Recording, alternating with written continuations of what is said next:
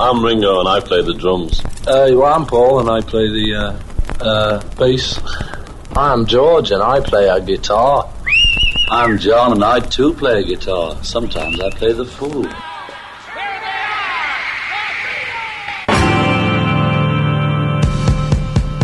La única nostalgia común que uno tiene con sus hijos son las canciones de los Beatles. Radio Galena presenta Revista Beatles. Una recorrida cronológica por las canciones de los genios de Liverpool. Revista Beatles. Con la conducción de José Luis Banquio. Por Radio Galena.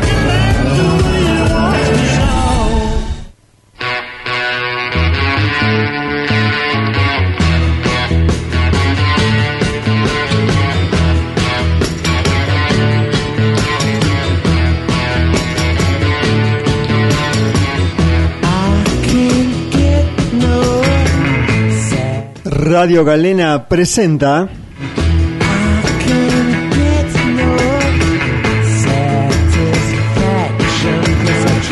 Revista Rock, suplemento de Revista Beatles número 74.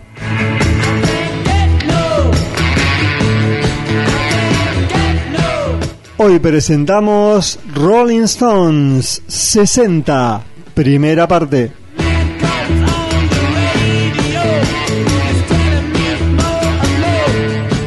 Rolling Stones en revista Beatles por Galena 94.5.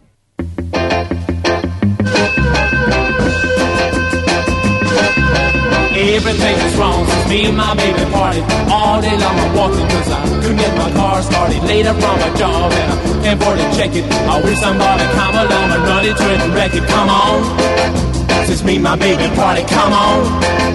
I can't get started, come on. I can't afford to check it. I wish somebody come along and run it it and wreck it. Everything is wrong since I've been without you every night I awake. Thinking about you every time the phone sounds like thunder. Some stupid guy trying to reach another number. Come on. Since I've been without you, come on. Always thinking about you, come on. Phone sounds like thunder. Some stupid guy trying to reach another number.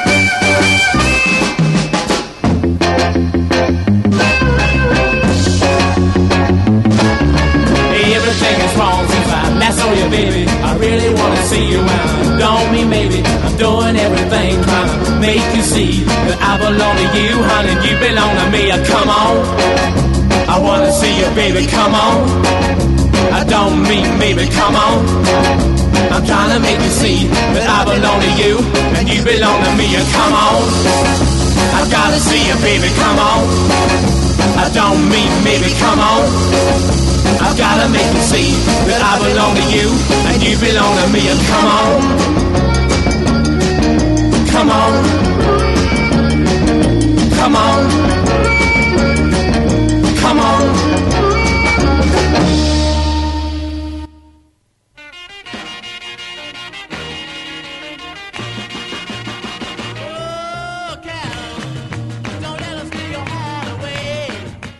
Una estación de tren y un encuentro fortuito entre dos amigos de infancia es el origen de una de las mejores bandas de rock de todos los tiempos. Una mañana de octubre de 1961, Mick Jagger y Keith Richards coincidieron en el andén de la estación de Dartford, Inglaterra. Se conocían, habían ido al mismo colegio cuando eran niños, viajaron juntos, charlaron y descubrieron que su pasión por la música era común. Aquel encuentro marcó un momento decisivo en la historia del rock. Un año después nacieron los Rolling Stones. Dartford es una ciudad del condado de Kent en el sureste de Inglaterra. Allí en un viejo hospital, un edificio de 1894 llamado Livingston Hospital, vinieron al mundo en 1943 dos gigantes del rock. Michael Philip Jagger nació el 26 de julio y Keith Richards el 18 de diciembre. Ambos crecieron en el mismo barrio y fueron juntos al mismo colegio. Mick contó los detalles en una entrevista en 1995. No recuerdo cuándo nos conocíamos. Vivíamos a una calle de distancia. Su madre conocía a la mía y fuimos juntos a la escuela de primaria entre los 7 y los 11 años. Solíamos jugar juntos y no es que fuéramos los mejores amigos, pero éramos amigos. Cuando Richards tenía 11 años, se trasladó junto a su familia a otro vecindario. Y a partir de ese momento los amigos se vieron menos. Kit y yo fuimos a colegios diferentes cuando teníamos 11 años, pero siempre supe dónde vivía, porque mi madre nunca perdía el contacto con nadie y ella sabía dónde se habían mudado. Solía verlo cuando volvía a casa desde la escuela, que estaba a menos de una milla de distancia de donde yo vivía. El contacto entre ambos se perdió, pero las futuras estrellas crecieron y atravesaron su adolescencia con una pasión común. Los dos, por separado, se habían enamorado del rock and roll. Incluso Jagger había formado una banda. Richards estaba al tanto de esas actuaciones de Jagger, pero se movía en círculos diferentes. Quiso el azar que sus caminos se cruzaran de nuevo una mañana de octubre de 1961 en el andés 2 de la estación de tren de Dartford. Mick se dirigía a la escuela de economía de Londres y Kit iba a la escuela de arte para mejorar su destreza con la guitarra. Durante el trayecto en tren, Jagger con sus discos y Richards con su guitarra empezaron a hablar de música. A lo largo de la conversación se dieron cuenta de su mutuo entusiasmo por el rock, el blues y el rhythm blues. Emocionado con la conversación y queriendo escuchar los vinilos que Jagger poseía, Richards invitó a este a tomar un té esa misma tarde. Y después de la sesión de escucha, el cantante en ciernes invitó al guitarrista amateur a que se uniera a su banda, Little Boy Blue y Blue Boys, que tocaban canciones de Eddie Cochran, Buddy Holly y Chuck Berry. Al año siguiente, Jagger y Richards se encontraron un espíritu afín en Brian Jones y los tres formarían una nueva banda que llamaron como una de las canciones de los dos discos que Jagger llevaba bajo el brazo en la estación de tren. La canción era Rolling Stone de Muddy Waters. Poco después se unió Bill Wyman, supuestamente porque tenía su propio amplificador. Otro aficionado al jazz, Charlie Watts, fue fichado a fines de 1962. El resto es historia.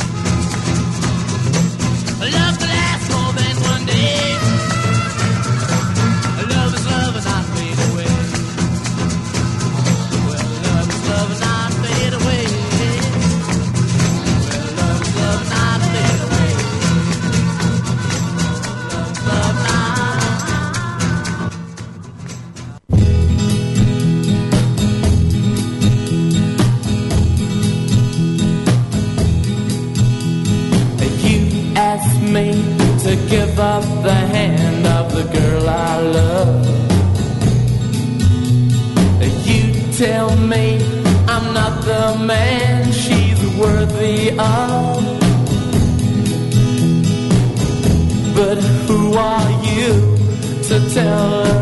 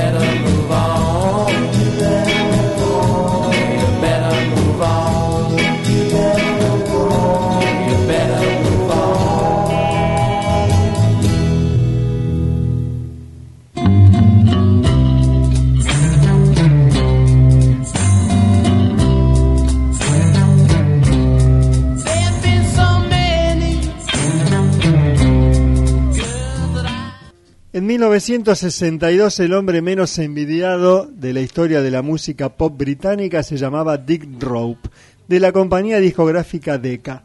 Había rechazado a los Beatles. No le servía de nada pensar, como lo hacía constantemente, que su decisión fue entonces muy lógica. Dos audiciones, una en Liverpool y otra en Londres, no le sirvieron para detectar mérito especial alguno en el cuarteto, que cantaba canciones como por ejemplo Bésame mucho y otras ajenas a los gustos de los adolescentes de entonces. Así pues, en enero de 1962, Rope se olvidó de los Beatles y contrató un grupo con el más deseable y comercial nombre de Brian Poole y los Tremelows. Diez meses después y en adelante, Rope tenía que afrontar el error de su decisión cada mañana de su vida profesional. Los Beatles se convirtieron en el mayor éxito del mercado adolescente desde Elvis Presley. A Dick Drop se le habían escapado de las manos para ir a parar a las garras de su peor enemigo, la compañía EMI.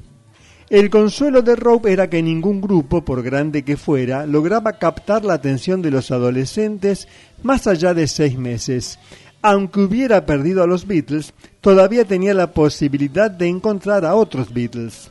El equipo de Rob estaba absolutamente volcado en la obtención de esta meta. Como en todas las otras compañías discográficas, Decca había mandado equipos enteros en busca de nuevos talentos a Liverpool. El hecho de que la ciudad natal de los Beatles fuera un puerto incitó a los buscadores a visitar otros puertos del país como Cardiff, Bristol y Southampton. Dick Drop se sentía atraído por Liverpool con una fascinación irresistible, aunque llena de remordimientos. Estaba de nuevo allí la primera semana de mayo de 1963 esperando descubrir a los nuevos Beatles en un concurso de cantantes al que había sido invitado como jurado.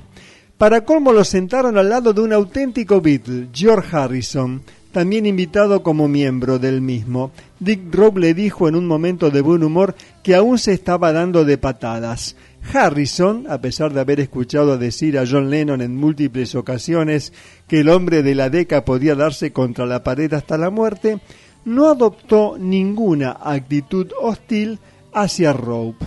De hecho, comentó este eh, ejecutivo de la DECA, me dijo que tuvo razón en rechazarlos después de la horrible audición que ofrecieron.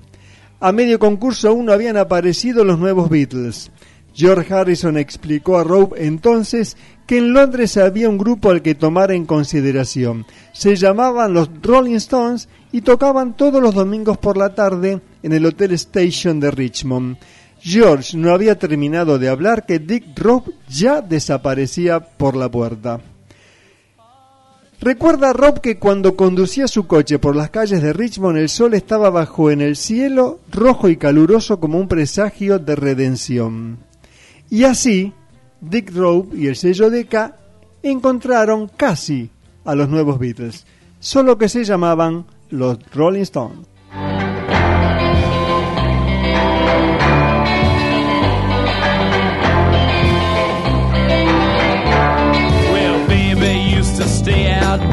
All night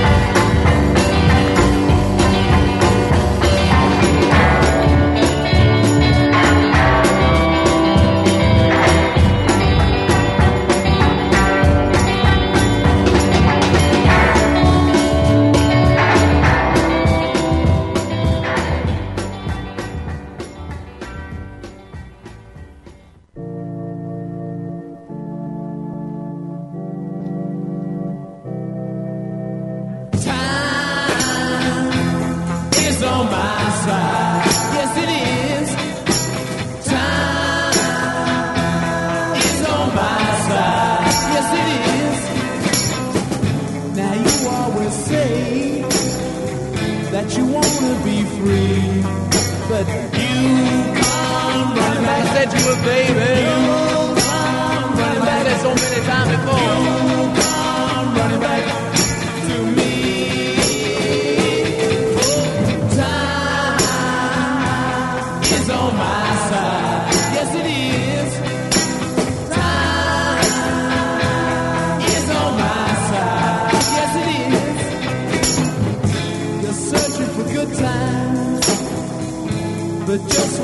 sleep.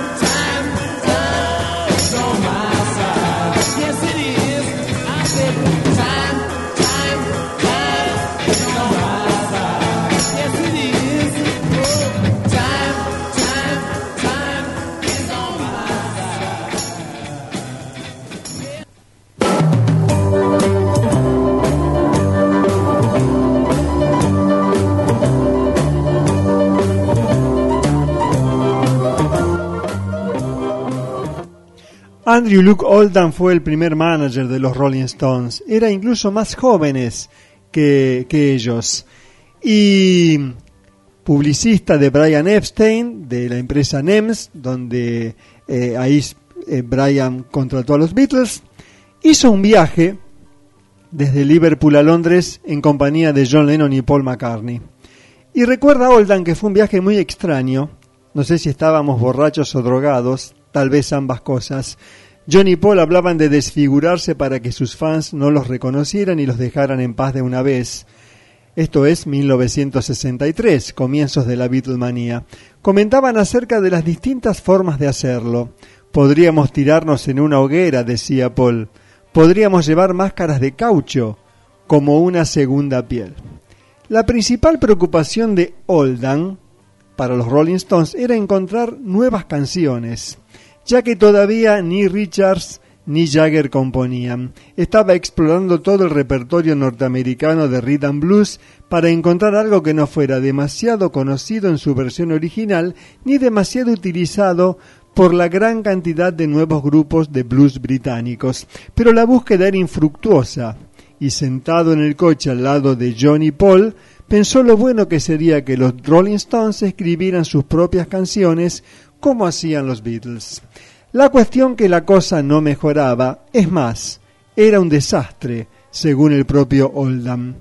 Y, estando en Londres y en plena discusión del grupo sobre qué repertorio elegir, Oldham salió afuera en la calle para pensar qué hacer y cómo seguir los pasos del grupo.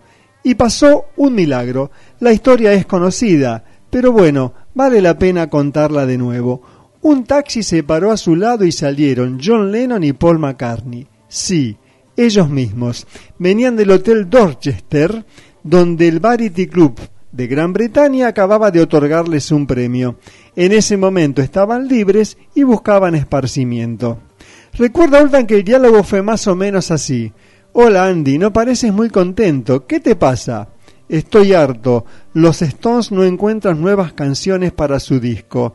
Oh, mira, le dijo o John o Paul. Aquí tenemos una nueva canción casi terminada.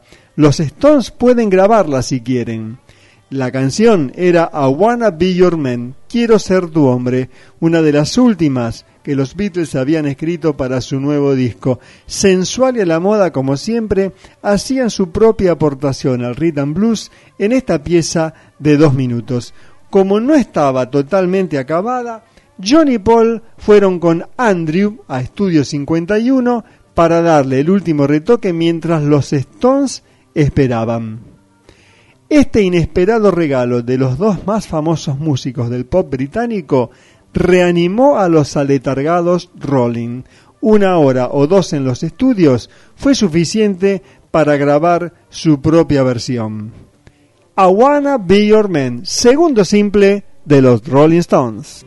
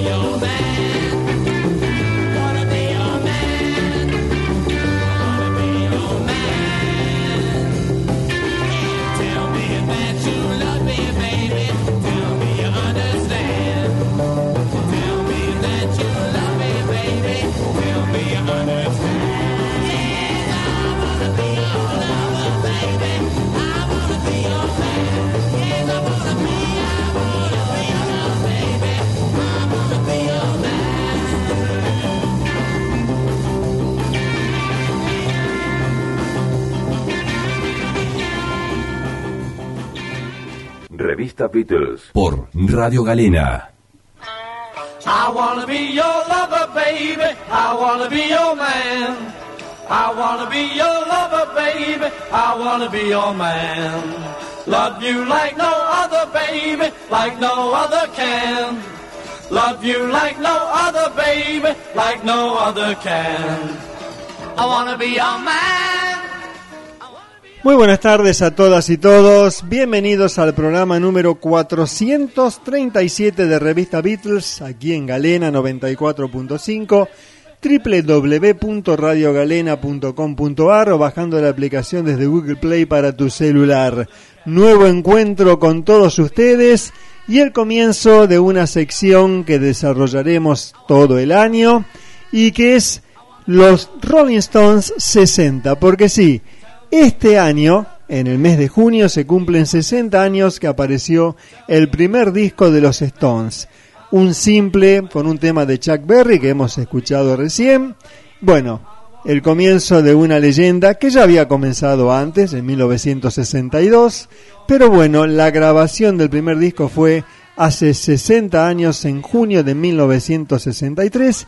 Y bueno, la idea es llegar a lo último que han hecho los Stones pasar por diferentes etapas en su extensísima carrera y hoy comenzamos por supuesto con las primeras canciones.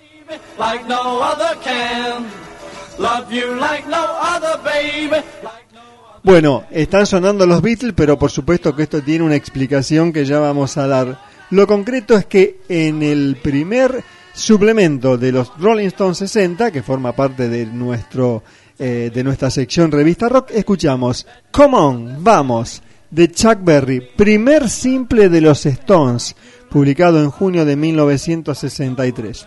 Nos vamos a 1964, de Buddy Holly, Not Fade Away, no desaparece. Con este tema comenzaron los conciertos en su primera visita a Argentina en febrero de 1995. You Better Move On, mejor que te apresures un cover de Arthur Alexander que tenía como el como lado como lado A o lado B, ahora no recuerdo en el en el simple eh, a Anna Go to Him que los Beatles grabaron para su primer LP Please Please Me. Seguimos con más temas de 1964 que, que fueron publicados en simple, covers también. It's all over now, todo ha terminado ahora y Times is on my side, el tiempo está de mi lado. Eh, y bueno, el gran final con esta versión que estamos escuchando ahora por, por los Beatles, que es I Wanna Be Your Man, Quiero Ser Tu Hombre. Escucharon ustedes la historia recién, por si alguno no la sabía, tanta rivalidad que se dice entre Beatles y Stone que hubo. Bueno, lo concreto es que John y Paul le dieron a Andrew Oldan, el manager del grupo, esta canción para que los grabaran. Fue el segundo simple de, de, los Stones, publicado en noviembre de 1963, y estuvo entre los 10 primeros del ranking. Y luego los Beatles la publicaron para With the Beatles, su segundo LP, editado el 22 de noviembre de 1963.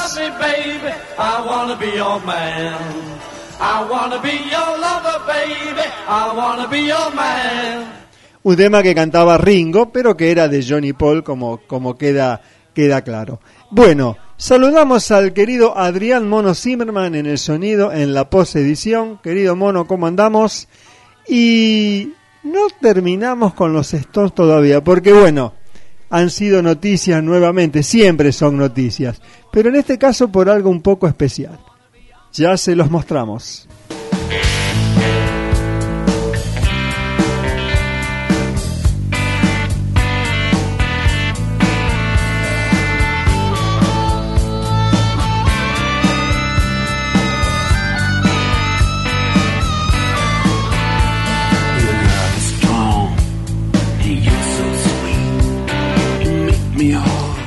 El músico argentino Sergio León cuyo verdadero nombre es Sergio García Fernández, denunció a Mick Jagger y Keith Richards por presunto plagio en una canción de 2020. El argentino, que lidera la banda española Angel Slang, acusa a los integrantes de los Rolling Stones de haber tomado sin autorización varios elementos claves y reconocibles protegidos por la ley de sus temas So Sorry del año 2006 y Sea of God de 2007. La querella se inició en un tribunal de Nueva Orleans. León sostiene que acompañó a Chris Jagger, hermano de Mick, que dio recitales en Madrid como solista. Según León le dio un CD con todos sus temas, algo que detalló en un correo electrónico incorporado a la causa. El denunciante alega que ese tema tiene las melodías vocales, la progresión de acordes, los ritmos de la batería, la parte de armónica, las líneas de bajo, el tempo y otros detalles propios del tema So Sorry. De hecho, fueron los fanáticos españoles de Angel Slang los que comenzaron a notar similitudes.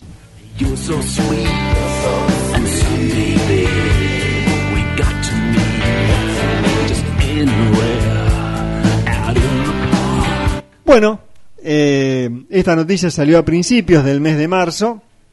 Vamos a ver en qué termina. Eh, algunas consideraciones vamos a hacer, pero por ahora lo que vamos a hacer es escuchar ambas versiones. Primero la de Angel Slang, este grupo español del argentino Sergio León. Y después la de 2020, en plena pandemia, de los Rolling Stones, Living in a Ghost Town, viviendo en un tiempo fantasma. Juzguen ustedes mismos. There is my harmonica, Jesus, finally, man.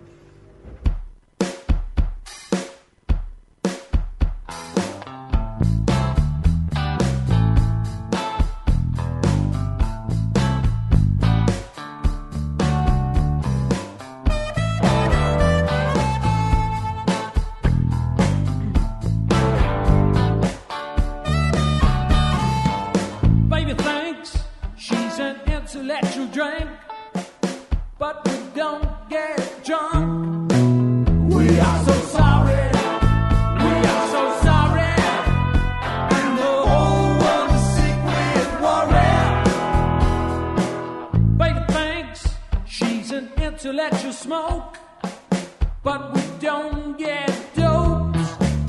We are so sorry.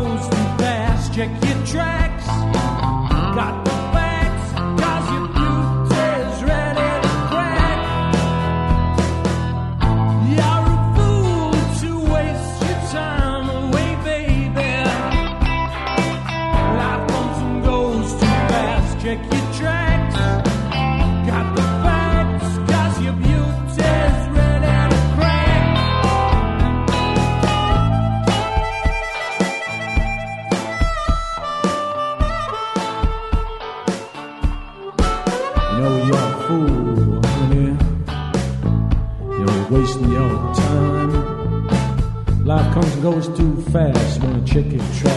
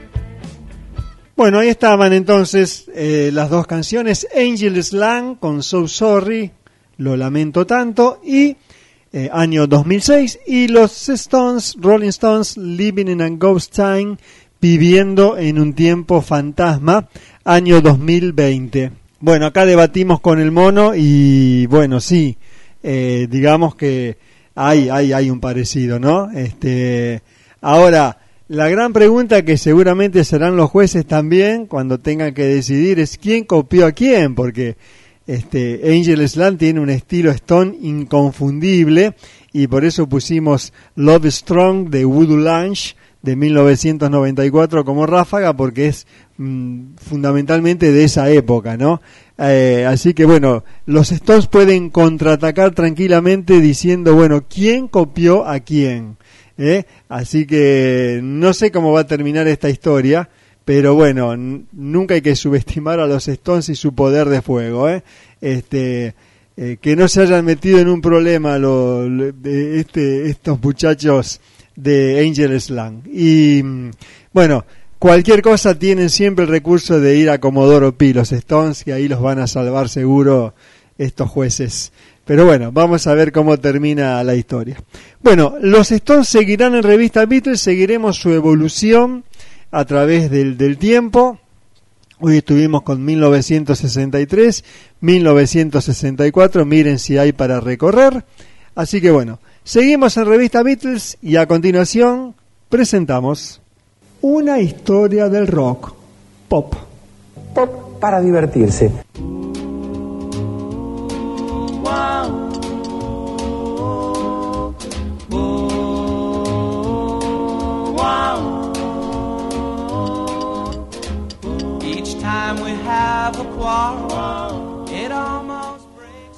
Bobby Rydell nació en Filadelfia, Estados Unidos, el 26 de abril de 1942.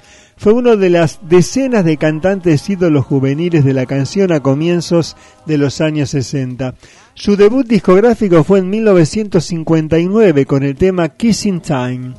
Como curiosidad, digamos que en 1964 intervino como invitado en un capítulo de la serie bélica Combate. Kissing in Cleveland, They're wailing in Wildwood, back in Waterloo. They're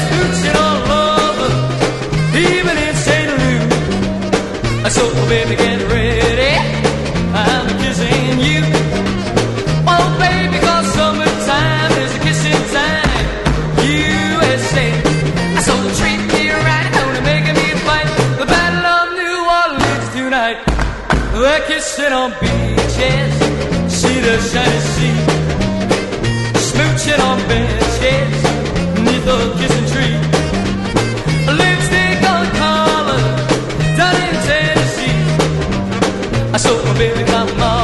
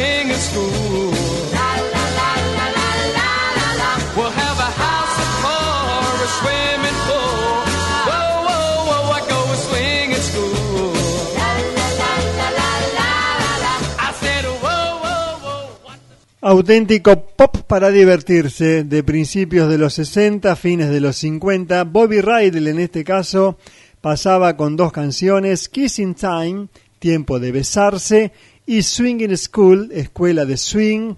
Eh, bueno, tiempos en donde en la era pre-Beatles en Estados Unidos eh, se imponían estos solistas masculinos que mm, de, de muy buena pinta y en donde hacían bailar a, a chicas y chicos, realmente. Bueno, muy bien, seguimos en Revista Beatles y ahora presentamos...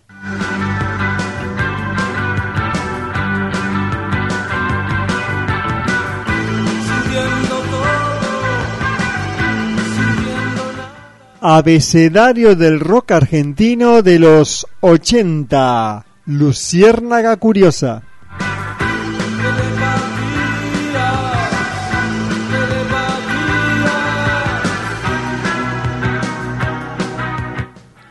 Formados en 1979 bajo el nombre de Fantasmata, los miembros de esta agrupación recorrieron su camino hasta que en 1982 el guitarrista Guillermo Aslor decidió, junto con sus compañeros, modificar el nombre por el de Luciérnaga Curiosa.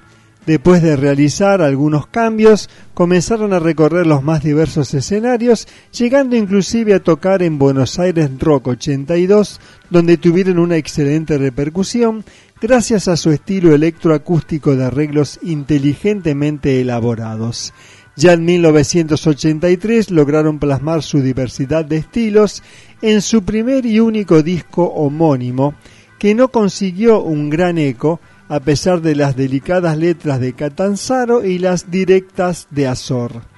Debido a la escasa trascendencia obtenida por este muy buen LP, el grupo luego de recorrer diferentes pubs fue disminuyendo sus presentaciones hasta que en 1984 no se volvió a saber de ellos.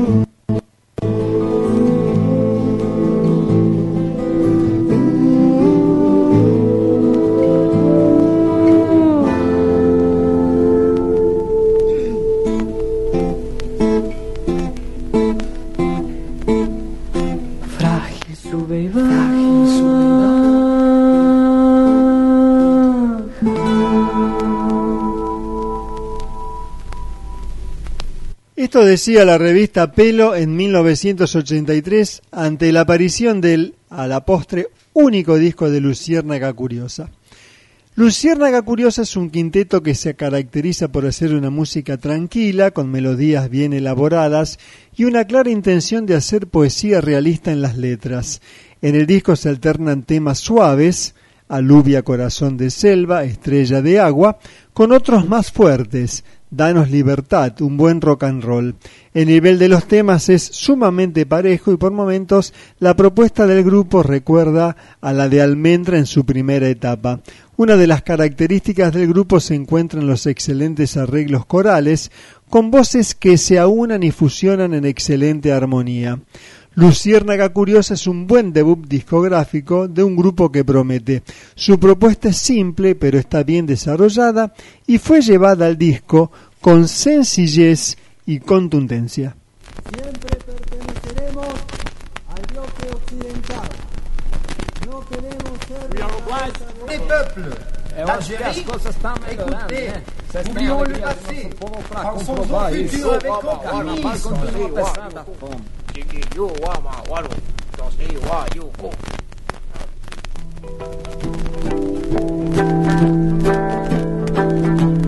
Dos, tres, cuatro.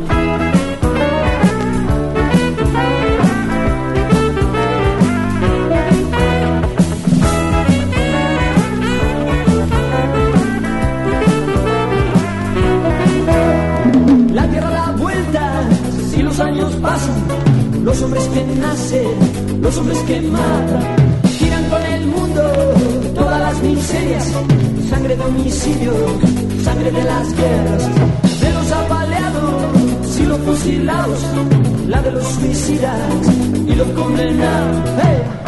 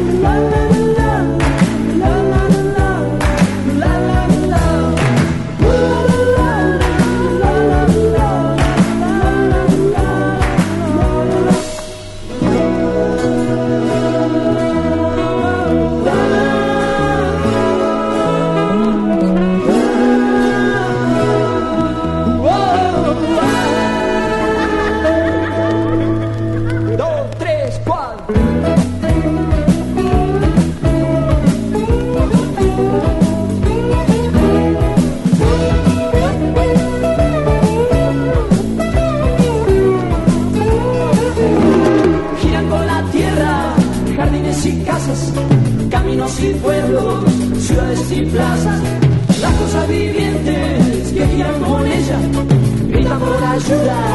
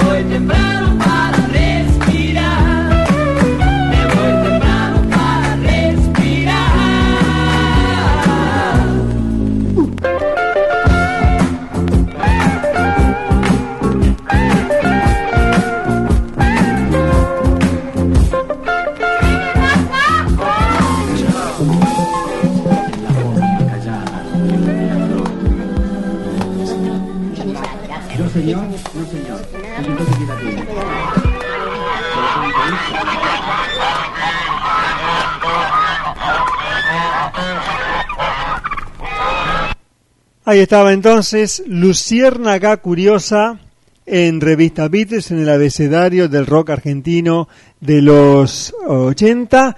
Guillermo Catanzaro en guitarra, teclado y voz, Guillermo Aslor en voz y guitarra, Gustavo Mila en bajo, Jorge Rossetti en guitarra y Lautaro Cotet en batería y percusión. Un grupo que grabó un solo disco, bueno, algunos tienen más suerte que otros, sonaban este, muy aceptablemente, buenas letras, pero bueno, la crítica de la revista Pelo había sido positiva, pero bueno, a veces hay factores que no se pueden manejar y así este, grabaron un solo disco y así todo quedaron en la historia del rock argentino. Bueno, lo que escuchábamos de Luciérnaga Curiosa entonces, eh, a continuación de, se los comentamos, Danos Libertad, Frágil Sube y Baja, Mundo de Miserias y Misteriosa Calma, Hogar Dulce Hogar. De su único LP del año 1983, sonido vinilo, como ustedes han podido apreciar, no nos vamos a hacer los exquisitos, no tenemos el vinilo nosotros, está en YouTube de esta forma, subido por Javier Pérsico, el disco completo, eh, pero ustedes se darán cuenta que no ha sido reeditado en CD, por eso este, se consiguió ese long play, se subió a YouTube y suena con alguna fritura, pero bueno, muy aceptablemente mejorado por supuesto por Adrián Zimmerman y no queríamos que no esté en este abecedario del rock argentino de los 80. Estamos hablando entonces de Luciérnaga Curiosa. Bueno, muy bien, seguimos a continuación en Revista Beatles y llegan ellos. Revista Beatles. Con la conducción de José Luis Banquio. Por Radio Galena.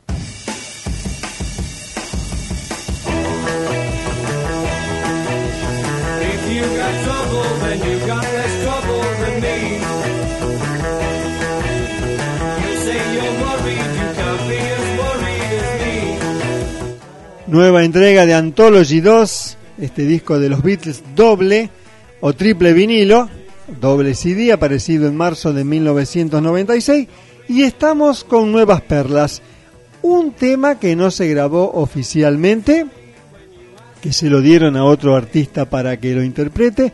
Bueno, eh, un clásico que no necesita demasiada presentación y un tema parecido en Help que John Lennon, digámoslo, odiaba. Bueno, el tema es así. Empezamos con That Means a Lot. Eh, quiere decir mucho o significa mucho como traducciones aproximadas. Los Beatles grabaron eh, tomas de esta canción el 20 de febrero y el 30 de marzo de 1965, pero finalmente decidieron no incluirla en Help. Siempre decimos, y esta no es la excepción, que más de una banda de la época hubiera querido tener un tema de esos que los Beatles descartaban.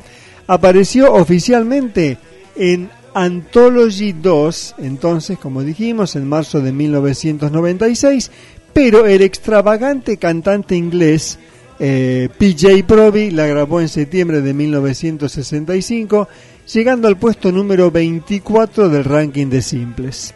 Paul canta la canción con la participación de John repiqueteando al final de cada verso, utilizando el mismo estilo que en Postdata Yo Te Amo, aquel lado B del primer simple de los Beatles, Lot Me Do. La letra de la canción es también muy buena.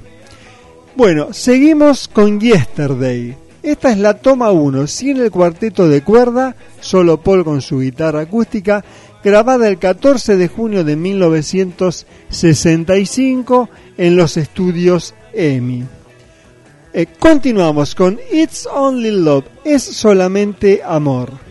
Es una versión alternativa y, según propias declaraciones de, John Lennon, una de las tres o cuatro canciones que odiaba de su paso por los Beatles. Seguramente por tener que componer material bajo presión, salían canciones como esta que John detestaba a través del paso del tiempo.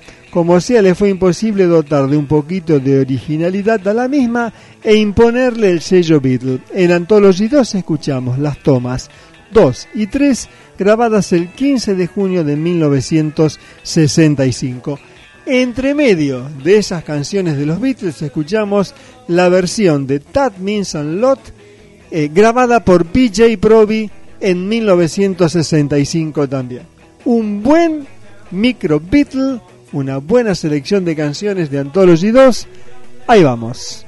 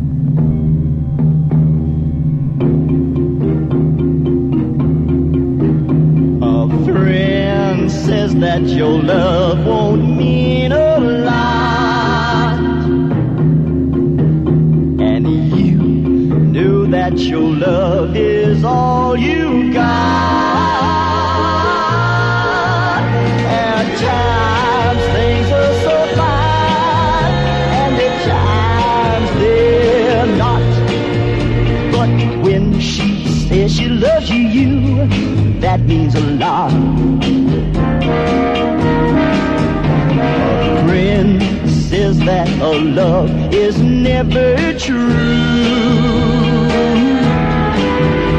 And you knew that this could apply to you.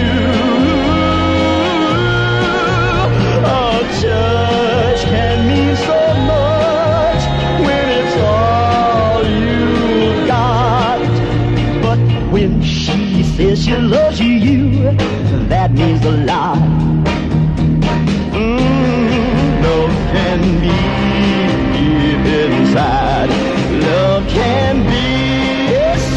Suicide. Can't you see? You can't hide what you feel when it's real.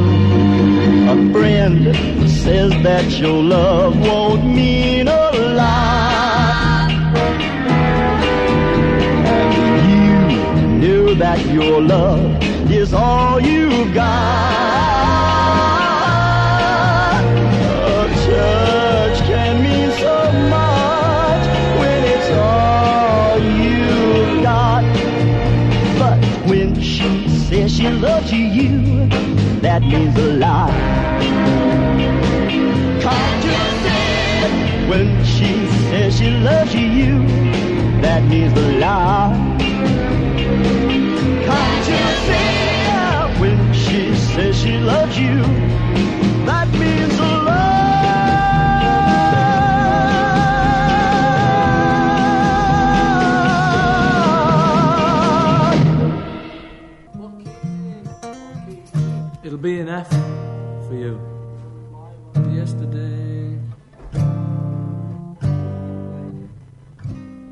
I'm in G, but it'll be an F. It goes E minor to A seventh to D minor. Ready? Okay, man.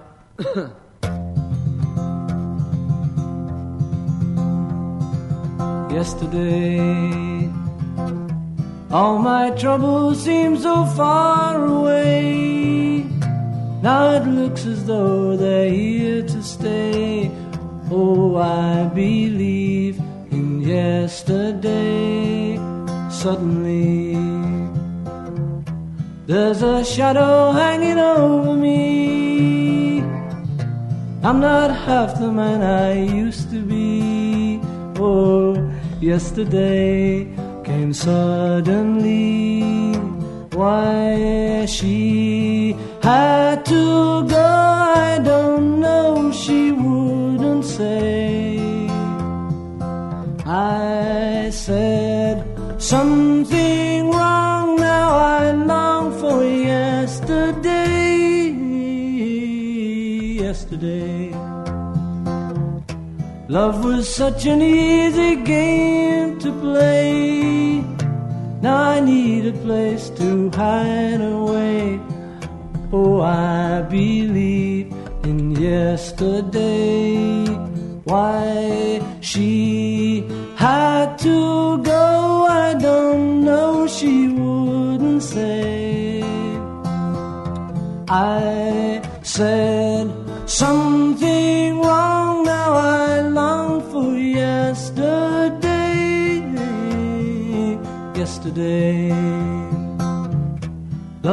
such an easy game to play. Now I need a place to hide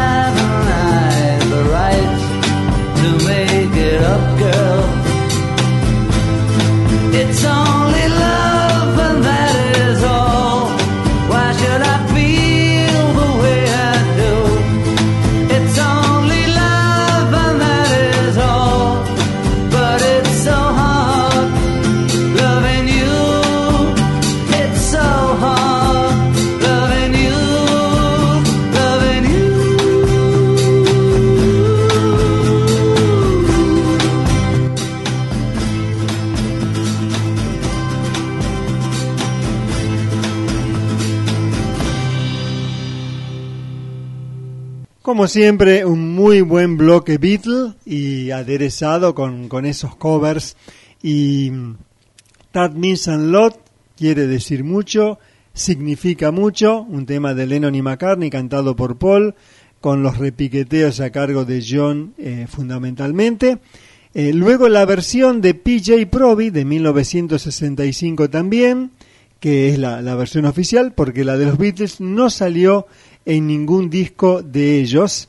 Apareció obviamente en Anthology en 1996, pero no en su momento, no apareció en Help, ya que forma parte de las sesiones de ese disco.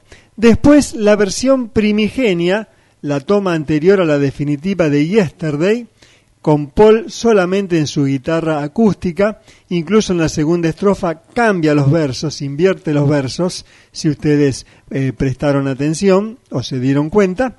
Para terminar con It's Only Love, es solamente amor, que integra el lado 2 de Help, aquellos temas no incluidos en la película, y que John Lennon años después confesó eh, odiar esta canción. Eh, bueno, como algunas otras, ¿no? Como Run for Your Life eh, o como You Bear Can Sing de, de Revolver, Run for Your Life de Rubber Soul, bueno, siempre alguna que no gusta al, al propio autor. Bueno, muy bien, pasaron los Beatles, pasó también PJ Proby y vamos ahora a un tema libre muy, muy especial. Bueno, como todos, ahí vamos. Una recorrida cronológica por las canciones de los genios de Liverpool. Revista Beatles.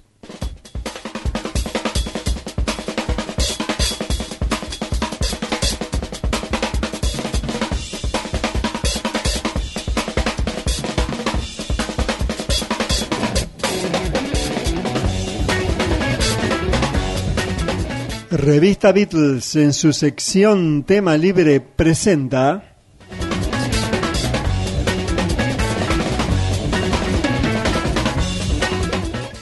Jazzmania, homenaje a Wayne Shorter.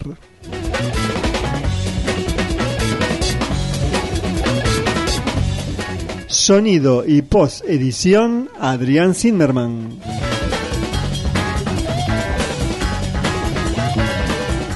Idea y conducción José Luis Banquio.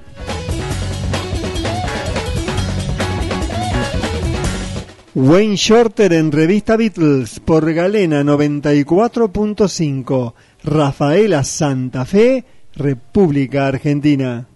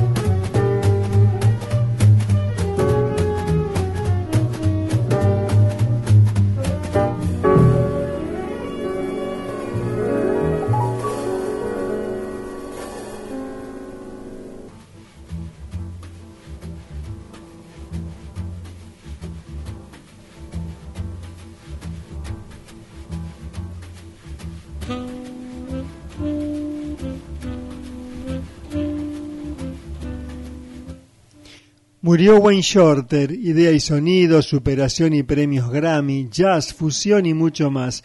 Con él se extingue una forma de la mejor energía musical que marcó el siglo XX. El saxofonista y compositor, acaso de los últimos de la generación que revitalizó el jazz, trastocando las proporciones entre tradición y presente, entre fondo y figura, entre inspiración y transpiración, murió el 2 de marzo de 2023. Tenía 89 años. Instrumentista vital e inteligente, compositor audaz y adelantado, Shorter encabezó la compleja evolución del jazz del último medio siglo. Había nacido el 25 de agosto de 1933, hijo de un empleado de la fábrica de máquinas de coser Singer y una costurera. Se acercó de niño a la música con el clarinete y en su adolescencia ya tocaba el saxo tenor. Ya vapuleado y maravillado por la energía insurgente del bebop, a mediados de la década de 1950, Shorter estudiaba música en la Universidad de Nueva York antes de prestar servicio durante dos años en el ejército norteamericano. Entre apuros juveniles pasó por la orquesta de Horace Silver hasta que al salir del ejército conoció a John Coltrane. Un buen espejo donde mirarse, un inmejorable punto de partida. Desde el 59 Shorter fue parte de los Jazz Messengers de Art Blakey. Ese mismo año grabó su primer disco personal, Blues à la carte, toda una promesa. En los 60 Shorter ya se destacaba con el tenor, más allá del modelo de saxofonista ácido que había marcado la década anterior. Desde el 64 el color mate de su sonido, el ataque claro y su fraseo preciso, sin firuletes ni artificios, es parte del segundo quinteto de Mal Davis, con Herbie Hancock, Ron Carter y Tony Williams, una de las formaciones más celebradas de la historia del jazz. A esta altura su estilo era inconfundible y aunque si bien desde algún lugar podía declarar sus raíces en Coltrane, siempre resultó personal y será notablemente influyente. Después de temas como Footprints, un vals que de tan enigmático no termina de ser sensual, nada fue igual para la modernidad del jazz y las fusiones que se preparaban. Con otro Miles, el mismo Shorte fue parte sustancial de trabajos como Miles in the Sky y Files de Kilimanjaro en 1968, en los que la electricidad del rock empezaba a alimentar la creatividad del jazz.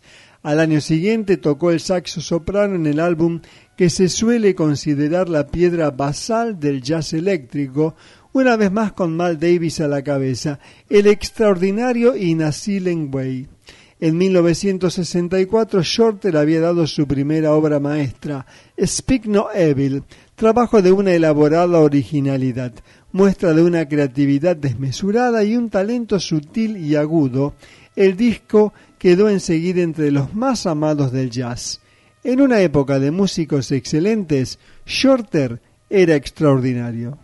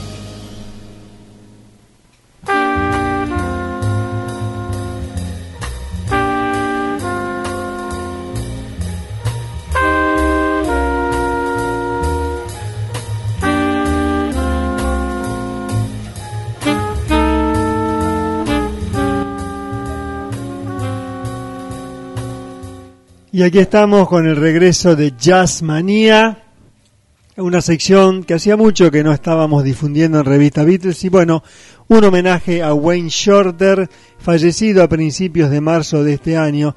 En nuestro segundo programa de esta temporada hicimos una, un suplemento especial con obituarios.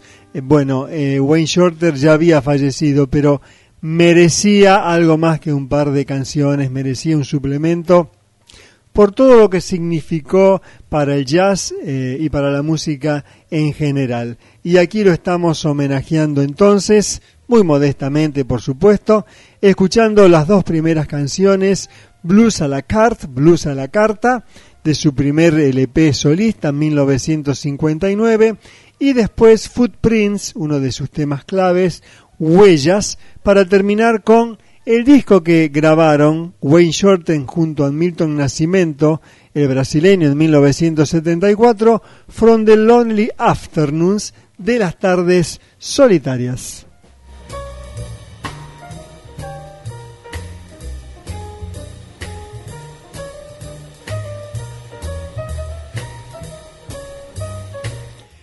En 1970 Wayne Shorter se asoció con el tecladista austríaco Joe Zawinul, con el que había compartido su etapa con Mal Davis, para emprender otra aventura, Water Report, donde también estuvo el fenómeno de Jaco Pastorius, una vuelta de página que trajo un nuevo sonido y otro público. Tanto jazz rock, desparpajo individual, experimentación formal y sinergia sonora tuvieron su punto culminante en 1978 con Heavy Water, un disco que vendió millones de copias y terminó de definir el gusto musical de una época que en materia de música parecía no tener límites. Ser original para mí significa exaltar la profundidad. Cuanto más original puedes ser, más profunda es tu confrontación con la eternidad, decía por entonces. Después de Water Report, con quienes grabó 14 discos en estudio, en 1986 el saxofonista siguió enganchando la tradición de la que venía, la que dio forma al hard bop y sus consecuencias, con el porvenir que imaginaba, a través de una música que entraba y salía de la abstracción para recibir los aplausos de un público que como compositor o instrumentista, o las dos cosas, lo veneraba en todo el mundo no se detuvo en sus búsquedas, que sin ser radicales no dejaban de ser profundas.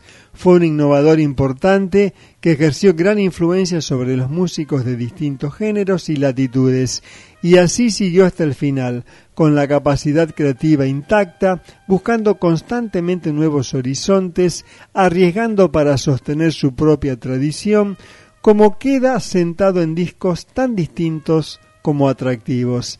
También colaboró con artistas del folk y del pop, como Johnny Mitchell, Don Henley, cantante y baterista de los Eagles, Santana y Steely Down, por ejemplo, y con Herbie Hancock. El nuevo milenio lo tuvo entre las leyendas del jazz y su música, fue una especie de oráculo al que las nuevas generaciones acudía en búsqueda de revelaciones. La pregunta que siempre me hice a la hora de crear es, ¿Qué falta en la humanidad? El mundo se rige por lo popular y ese camino siempre está abarrotado, lleno de gente que no va a ningún sitio. Yo elegí tomar el camino menos transitado porque ese es el camino del explorador, dijo en una entrevista para el diario español El País en 2017.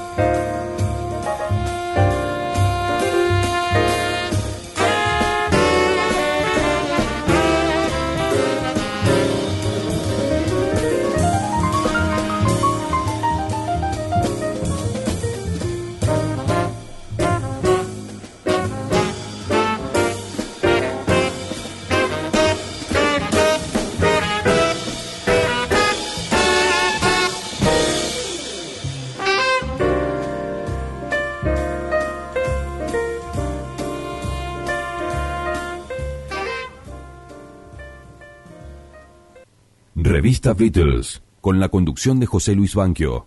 Bueno, ahí estaba entonces el final de Jazz Manía, el homenaje a Wayne Shorter y Speak No Evil, no hables cosas malas.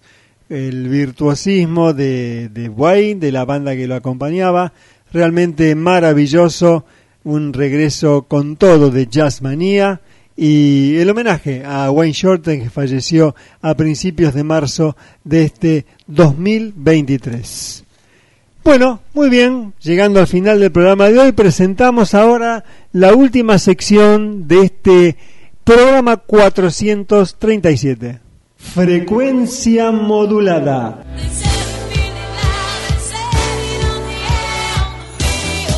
La radio suena en algún lugar.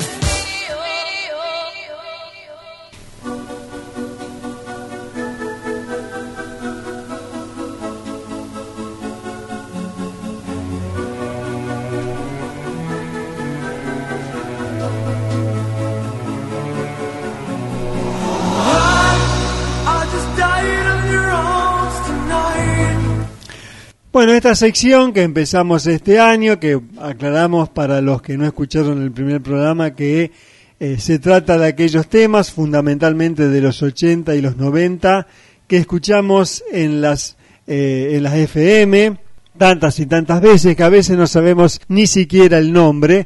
Bueno, de eso se trata esta sección, frecuencia modulada, que hoy tiene otro tema realmente muy difundido y muy popular.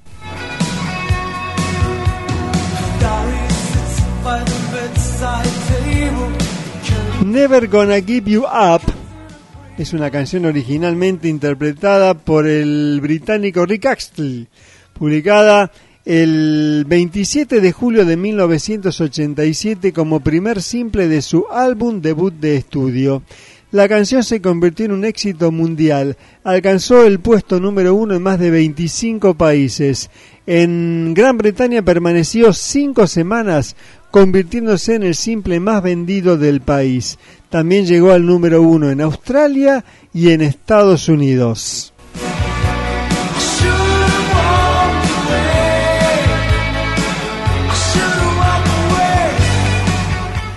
Nunca voy a renunciar a ti. Never gonna give you up, Rick Astley, para terminar el programa de hoy. Ya llega The Basement Tapes, un disco completo sin cortes. Querido mono, Adrián Zimmerman, gracias. Mucho trabajo hoy, monito, ¿eh? realmente.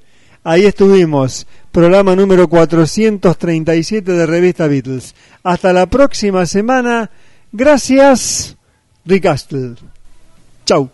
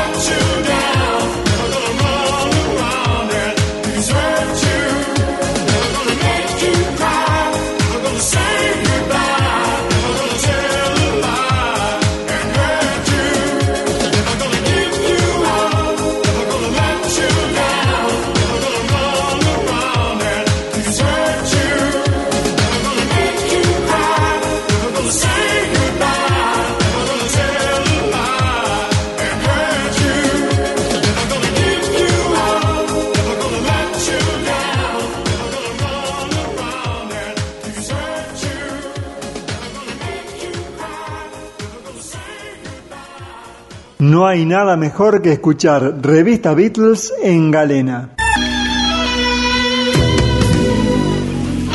Pero si te lo perdiste o lo querés volver a escuchar, tenés opciones. El podcast de FM Galena en Spotify. Nuestro Facebook, Revista Beatles. Nuestro canal en iBox, Revista Beatles 376, donde están todos los programas. Revista Beatles por Galena 94.5 www.radiogalena.com.ar o en la app de tu celular.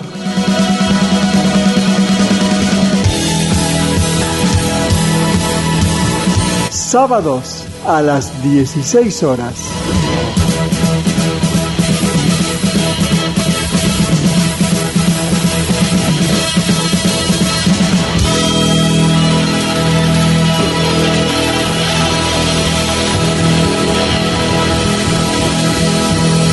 Revista Beatles.